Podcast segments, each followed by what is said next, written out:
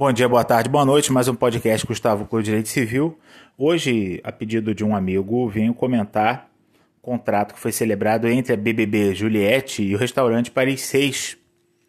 É, ele perguntou, Gustavo, um contrato como esse não pode ser anulado, visto que é um contrato de patrocínio gratuito, ao qual nada foi oferecido, não daria para alegar lesão, porque a vantagem foi manifestamente desproporcional. O pessoal do restaurante vai ganhar muito dinheiro vendendo a sobremesa da Juliette, não vai pagar nada para ela. Foi celebrado com, com desconhecimento, teve dolo de aproveitamento, não teve.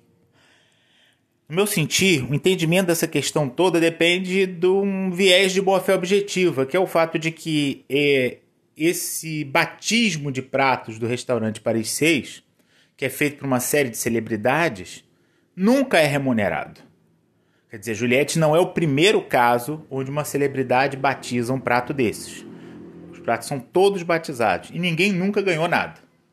Então, dentro deste modelo, que é o modelo esperado, que é um modelo previsível e que é um modelo transparente, é muito complicado falar que alguém celebrou esse contrato, mesmo sendo procurador dela, com inexperiência. Todo mundo sabe que esse batismo de prato do Paris 6 é uma coisa mais para emprestar prestígio do que qualquer coisa. Né? É, então, no meu sentir, lendo a situação pelo viés da boa-fé objetiva, não há configuração de lesão. Aparentemente, parece um mau negócio Assim repercutiu, por exemplo, o jornal O Dia, dizendo que a procuradora da Juliette fez um mau negócio, mas o negócio é esse para todo mundo, ele não é diferente para ninguém.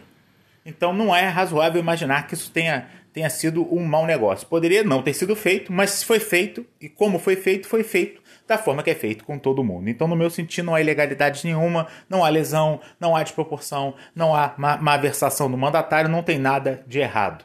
Né? O, que, o, que, o que a ela foi oferecido é o que se oferece a todo mundo. Então, no meu sentir, a situação é perfeita e não há muito o que se discutir. Tá? É, um abraço, até a próxima.